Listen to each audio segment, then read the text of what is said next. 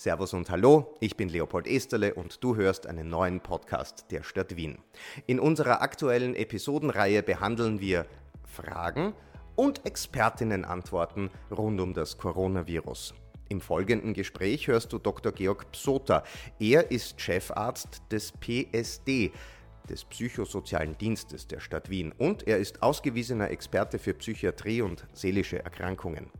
Er beantwortet im folgenden Gespräch mit Barbara Kaufmann, das von der Podcast-Werkstatt produziert wurde, Fragen zu Angstgefühlen, dem sozialen Umgang miteinander und welche Warnzeichen wir bei uns selbst und bei unseren Mitmenschen wahrnehmen und vor allem ernst nehmen sollten.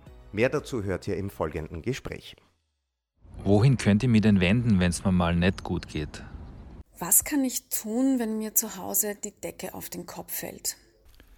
Mein Nachbar der ist nicht gut drauf, schon länger. Was kann ich für ihn tun und wie soll ich ihm helfen?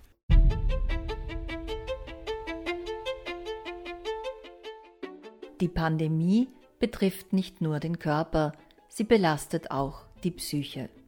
Isolationsgefühle, Einsamkeit, Überforderung, viele haben damit zu kämpfen.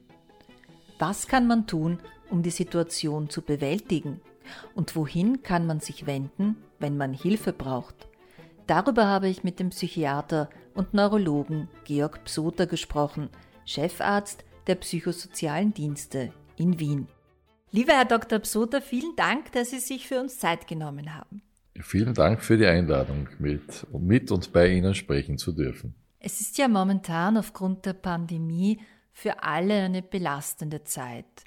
Aber woran merke ich, dass meine Ängste, meine Sorgen, die durchaus nachvollziehbar sind, sich langsam in ihrer Intensität in Richtung Angsterkrankung entwickeln?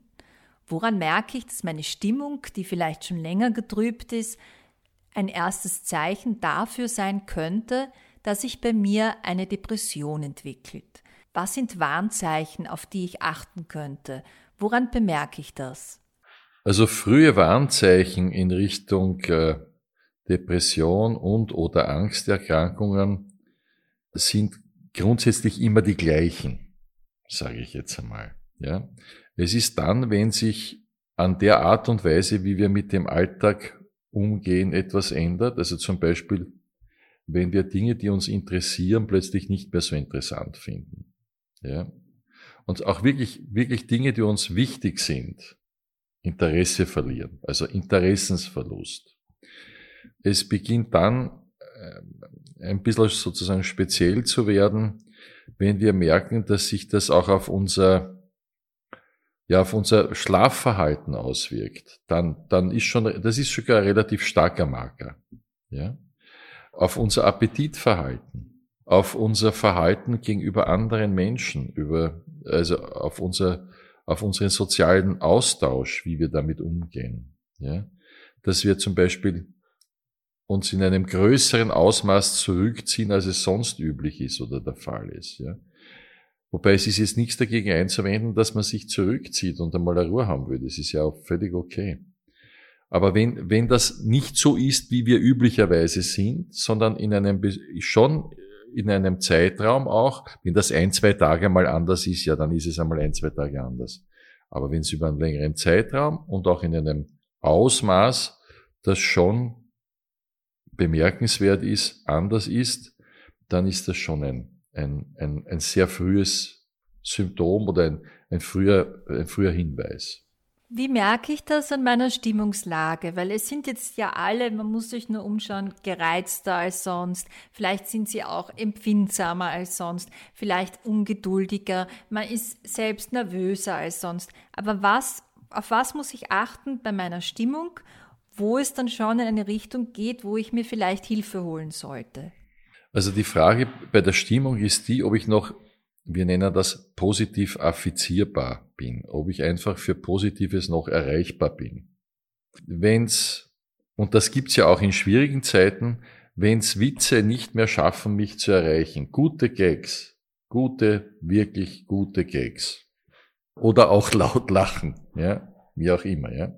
Da hat halt jeder so seine, seine Vorliebe und dergleichen. Also wenn ich für Witziges, Lustiges, Humoriges, Spaß, für, für, für Spaß gar nicht mehr erreichbar bin, ja, dann ist etwas, das mich nicht mehr positiv affizierbar macht. Oder auch für gute Nachrichten. Ganz einfach, gute Nachrichten. Dass meine, meine Seele mit einer guten Nachricht, die zu mir kommt, gar nicht mitschwingen kann. Ja? Und auch das kann mal einen, einen Tag passieren. Das kann es schon geben. Aber äh, wenn sich das häuft, dann, dann, dann ist was los. Jetzt haben Sie etwas angesprochen, das man momentan recht häufig beobachten kann. Es ist jetzt ja schon sehr lange Pandemie und es ist ja auch durchaus so, dass man den Eindruck bekommen könnte, es gibt überhaupt nur noch negative Nachrichten. Ja, wenn ich den Fernseher aufdrehe oder wenn ich im Internet surf, überwiegen die schlechten Nachrichten. Was macht man, wenn man im Freundeskreis, in der Familie Menschen beobachtet, wo man den Eindruck gewinnt, für die gibt es überhaupt nur noch negative Neuigkeiten, nur noch negative Nachrichten und die gar nicht mehr in der Lage sind, etwas Positives, das ja auch passiert, Stichwort Impfung, aufzunehmen und sich darüber zu freuen. Muss ich mich da schon sorgen? Also wenn das bei jemandem über einen Zeitraum X ich sage jetzt ausdrücklich, ein einzelner solcher Tag, wo vielleicht noch irgendwelche Dinge auch gerade zusammengekommen sind. Das kann es schon geben, ja, aber wenn das wirklich über einen Zeitraum besteht, dann ist die Sorge berechtigt. Dann ist die Sorge berechtigt. Weil, wiewohl es, ja, es ist, es ist, äh, also es gab schon lustigere Zeiten, durchaus, wobei es jetzt auch in diesen Zeiten, weil ich sozusagen Humor angesprochen habe, zum Teil unglaublich humorige Reaktionsformen auch gibt, ja, aber die, die fallen natürlich schwerer in so einer Zeit, ja. Aber äh, also es ist es ist jetzt nicht gerade nicht gerade eine einfache Zeit, das stimmt schon, aber sie besteht nicht nur aus schlechten Nachrichten, das ist eindeutig nicht der Fall, ja. Und sie besteht auch nicht nur aus schlechten Abläufen, wenn wir uns den ganzen Tag anschauen, ja. Ich hatte vorher den Luxus, einen Kaffee hergestellt zu bekommen, der außerordentlich gut schmeckt. Ja, es, es, es ist wichtig, dass uns diese Dinge wieder auf, dass uns diese Dinge auch weiterhin auffallen. Ja. Wenn, wenn uns das alles nicht mehr auffällt, nichts mehr schmeckt, nichts mehr taugt und wir nur auf der, auf der Bestätigung der, der schlechten Stimmung mittels der nächsten schlechten Nachricht sind, dann, dann brauchen wir schon Hilfe. Also wenn zum Beispiel jemand in einer Spirale ist aus dauernder Sorge und dauernder Angst und beständiger Sorge und man den Eindruck hat als Freundin, als Freund, das ist ein Endloszirkel, da kommt nichts mehr Positives, wo derjenige, diejenige auch einmal sagt, so schlimm ist das nicht oder ich, das ist schon schaffbar, dann muss ich handeln als, als Verwandter oder als Freund, als Freundin. Ja, soll, das sollte ich dann tun, ja. Und wie mache ich das am besten? Wie spreche ich das an? Mm, depends on, kommt auf den Menschen an, um den es da geht und auch auf die Beziehung, die da, die da äh, besteht.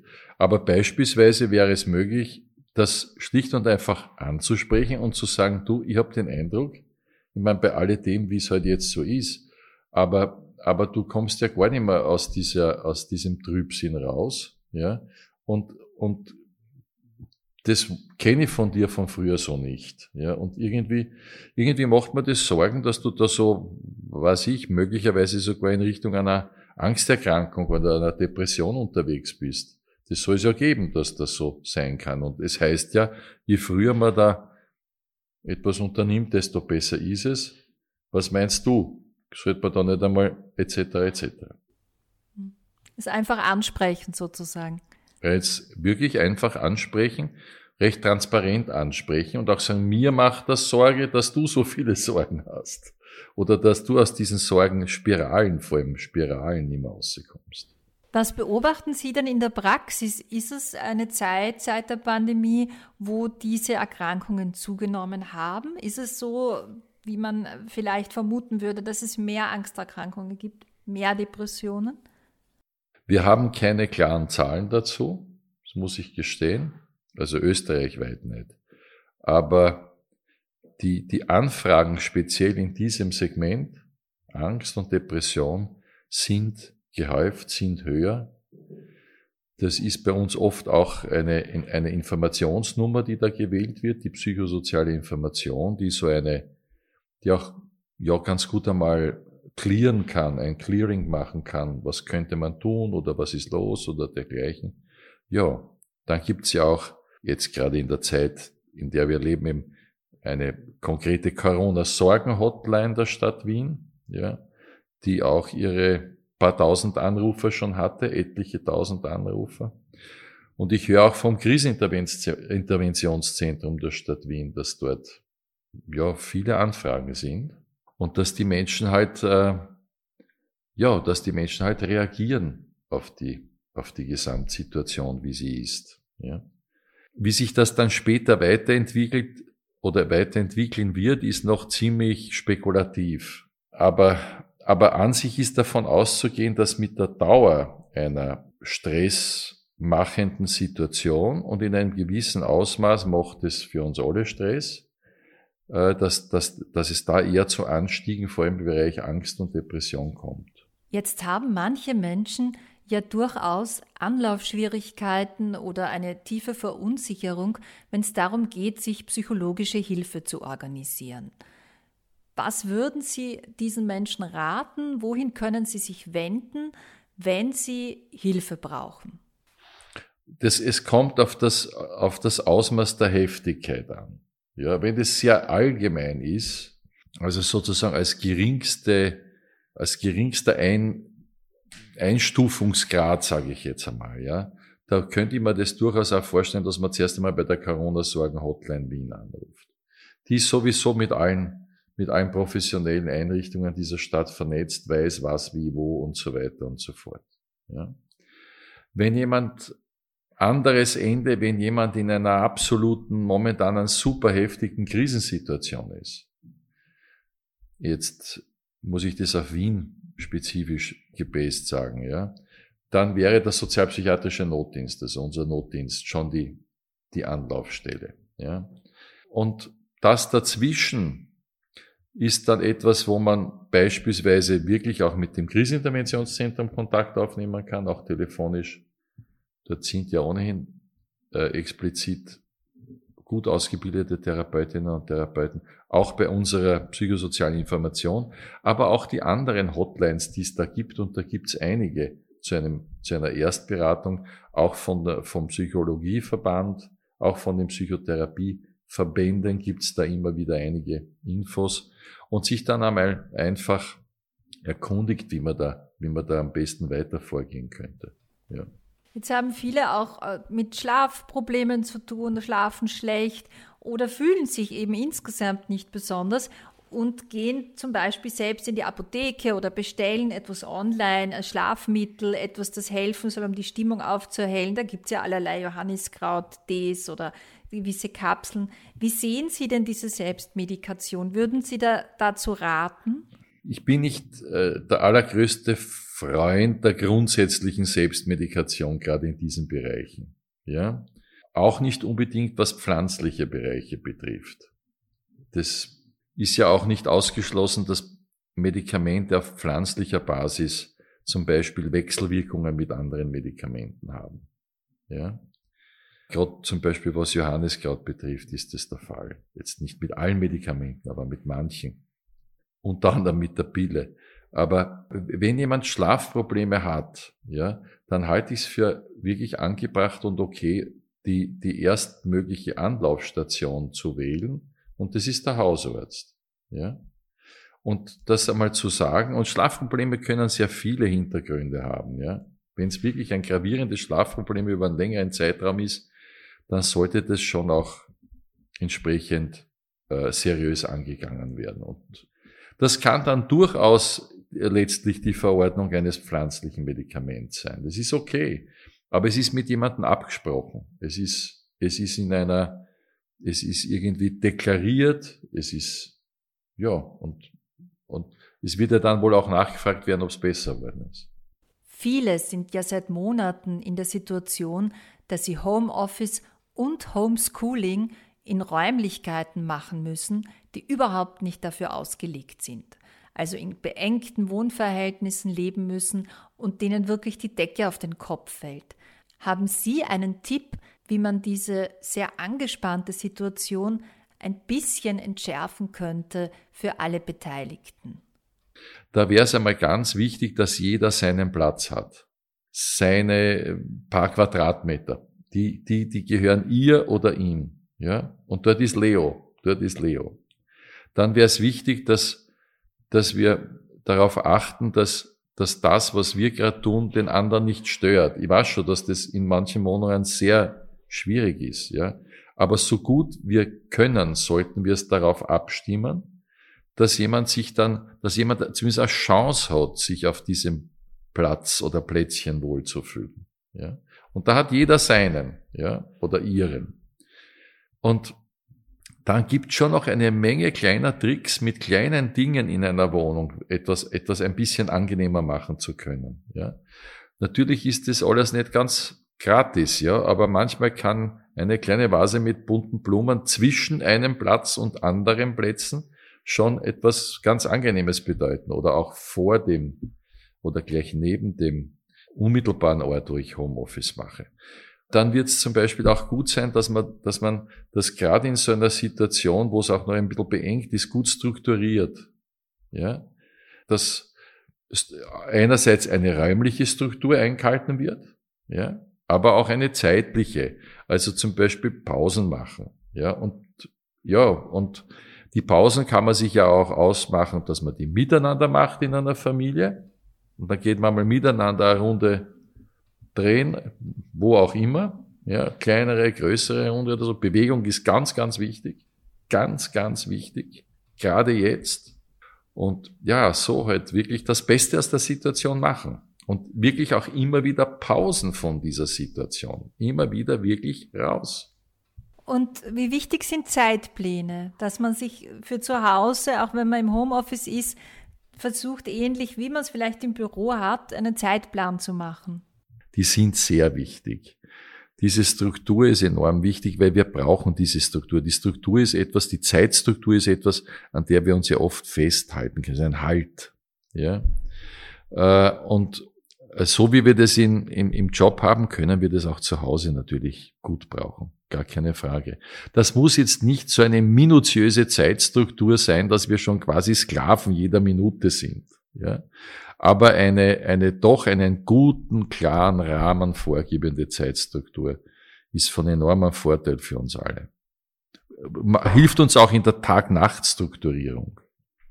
Wie können wir damit umgehen, dass es momentan das vorherrschende Gefühl doch ist, eine Ungewissheit zu haben. Also es ist, wann ist der nächste Lockdown, er ist dann, er ist dann doch verschoben, dann ist wieder alles offen, man weiß nicht, wie sich die Pandemie entwickelt, jetzt gibt es Mutationen. Es ist für viele der Eindruck, dass diese Ungewissheit vorherrscht. Wie kann man mit der umgehen? Naja, es besteht aus meiner Sicht schon die Möglichkeit, dass man sich einmal vor Augen hält, was denn Gewissheiten sind. Die gibt's nämlich auch. Ja. Und also es gibt die Gewissheit der Impfung, wenn sie auch noch in der, in der, im Vorhandensein recht begrenzt ist. Aber es gibt die Gewissheit, dass das in den nächsten paar Monaten wesentlich mehr werden wird, die Impfung die zur Verfügung stehende Impfung. Es gibt die Gewissheit, dass die Impfung wirkt. Ja? Zumindest gegen die schweren Verläufe wirkt und um das geht's ja ganz besonders. Ja? Es gibt da Gewissheiten, dass wir über dieses, über dieses verflixte Virus schon einiges wissen. Ja, wir, wir, wir sind nicht mehr so völlig ratlos dem allen ausgeliefert. Ja, so ist es auch nicht. Ja, es gibt die Gewissheit, dass Lüften gut tut. Ja, so. Und es gibt auch die Gewissheit, dass es eine, eine Menge Menschen gibt, die, um so ein bisschen ins Gemeinschaftsgefühl zu kommen, ja, die sich überlegen, die sich, die sich, die dafür arbeiten, die, die sich wirklich bemühen, dass wir, dass wir mit dieser ganzen Situation möglichst gut zurande kommen. Und Davon gibt es viele. Die überwiegende Mehrzahl der Menschen ist so etwa unterwegs. Das dürfen wir auch als Gewissheit nehmen. Ja? Also wir können auch gewi positive Gewissheiten mitnehmen. So. Und was die letztlich angstmachenden Ungewissheiten betrifft, ist es, glaube ich, auch wichtig, dass wir nicht mit jeder, mit jeder neuen Sorge und oft fünfmal am Tag äh, nicht mit, mit, damit immer massiv mitschwingen. Es genügt, wenn wir das einmal am Tag erfahren, vielleicht ein zweites Mal am Tag noch. Aha, so ist es tatsächlich, ja. Aber dann ist es halt auch wichtig, dass wir uns informieren, weil äh, auch, auch über Möglichkeiten äh, informieren. Und die, die, die, es dauert meist nicht lang und dann kommt schon auch wieder die Information über Möglichkeiten. Würden Sie manchen auch raten, den Nachrichtenkonsum etwas zu drosseln? Kann das auch ein Faktor sein, der dazu beiträgt, dass man sich äh, schlechter fühlt, subjektiv? Selbstverständlich, ja, das würde ich empfehlen. Ich würde manchen empfehlen, den Nachrichtenkonsum zu drosseln, weil natürlich neigen mediale Berichterstattungen auch dazu, negative Nachrichten ziemlich konzentriert und komprimiert zu bringen. Also man wird sie finden. Ja, das ist, das, kann, das ist eine Sicherheit, dass man sie finden wird. Ja, aber äh, das, das muss man sich nicht dauernd geben, weil sie einem äh, in, äh, allalong auch in eine bestimmte Gestimmtheit dauernd bringt. Ja. Und insofern ist eine Begrenzung und Strukturierung auch dieses, des Umgangs damit sicher sinnvoll. Gibt es da eine Empfehlung Ihrerseits, wie oft am Tag es durchaus in Ordnung ist, sich über die Nachrichtenlage zu informieren? Ich denke, dass mit, mit täglich zwei Informationen einholen zu einem spezifischen Thema. Ja, spezifische Thema sei jetzt irgendwie mit der, mit der Pandemie verbunden und zwei Infos pro Tag. Ich glaube, dass es damit das Auslangern findet. Tatsächlich. Ja. So, so unglaublich unterscheidet sich das nicht. Ja. Eine wichtige Frage noch. Was kann ich tun gegen wenn ich früher ein sehr sozialer Mensch war und oft Leute getroffen habe, und das ist jetzt merklich zurückgegangen und ich fühle mich tatsächlich isoliert und beginne mich einsam zu fühlen, völlig altersunabhängig. Ja, muss ich ja kein betagter Mensch sein, da kann ich ja mit 30, 40. Was kann ich dagegen tun? Tatsächlich ist das auch noch ein viel größeres Problem für die jüngeren Menschen. Also das ist das größte äh, Problem dieser, dieser Pandemie für die 15 bis 25-Jährigen. Ja. Und was ich dagegen tun kann, ist, dass ich dieses Wort Social Distancing umkonstruiere. Es ist ein physisches Distancing. Aber alle Mittel und Wege, sozial in Verbindung zu bleiben, ohne jetzt physisch so nahe zu sein, sind nicht nur äh, angebracht, sondern auch hochgradig empfehlenswert. Das heißt, so gut es mir auch gelingt, einen erheblichen Teil meiner sozialen Kontakte, natürlich ist das, ist das nicht völlig möglich, das muss man schon sagen, aber einen erheblichen Teil meiner sozialen Kontakte ohne physische Nähe oder mit einer, mit einer physischen Nähe, die immer noch safe ist, sozusagen, zu haben, das wird auch bald wieder im Freien vermehrt möglich sein. Ja, desto mehr sollte ich das nutzen. Ja, und, und das Telefon ist ja auch eine großartige Möglichkeit. Man hat fast den Eindruck, wo, wo, wofür haben wir das Handy erfunden, wenn nicht für jetzt? Manche haben das auch gerne als Videocalls, auch das ist eine Möglichkeit. Manche haben es lieber als Telefon oder als Telefonat. Aber das, da in Kontakt bleiben mit Menschen, mit Menschen austauschen. Und das ist auch ganz viel über Sprache, ganz viel über zueinander sprechen. Darauf nicht zu vergessen. Das ist ganz wichtig. Lieber Herr Dr. Psuter, eine letzte Frage noch. Man liest aktuell immer wieder davon, dass es gerade schwierig ist, bei einem Psychotherapeuten, einer Psychotherapeutin einen Termin zu bekommen. Wenn man jetzt in Wien akut psychologische Hilfe benötigt, wo bekommt man sie? Speziell dort, wo es so ganz besonders brisant wird, zum einen, also wenn jemand wirklich in einer Notlage ist, der sozialpsychiatrische Notdienst steht rund um die Uhr 24, 7, 365 zur Verfügung. Ja. und hat sehr wohl noch Kapazität. Ja. Die 31330, unsere Telefonhotline vom Sozialpsychiatrischen Notdienst, äh, natürlich ist weiter in Betrieb. Die Corona-Sorgen-Hotline ist eine zusätzliche Möglichkeit, die vielleicht eher dann da ist, wenn ich mich einmal überhaupt nur ein bisschen aussprechen will und einfach informieren will. Das, wie gesagt, erwähnte Krisenzentrum, aber auch verschiedenste andere Angebote der Stadt Wien sind weiterhin alle in Betrieb und offen. Und äh, ja, mehr wäre schon besser. Das will ich nicht abstreiten, ja. Aber mit dem, was da ist, kann man schon einigen Menschen helfen. Das heißt, es kann jedem, jeder geholfen werden. Es muss niemand Angst haben. So ist es. Danke für das Gespräch, Herr Dr. Psuter. Ich danke Ihnen. Du hast ein Gespräch gehört, das Barbara Kaufmann moderiert hat. Produziert wurde es von der Podcast-Werkstatt, ein Podcast der Stadt Wien. Alle offiziellen Informationen der Stadt rund um das Coronavirus zu den kostenlosen Testungen und baldigen Impfungen gibt's online auf wiengv.at slash coronavirus. Ich danke dir fürs Reinhören und ich freue mich, wenn du auch die anderen Folgen in dieser Reihe entdeckst. Bis zum nächsten Mal.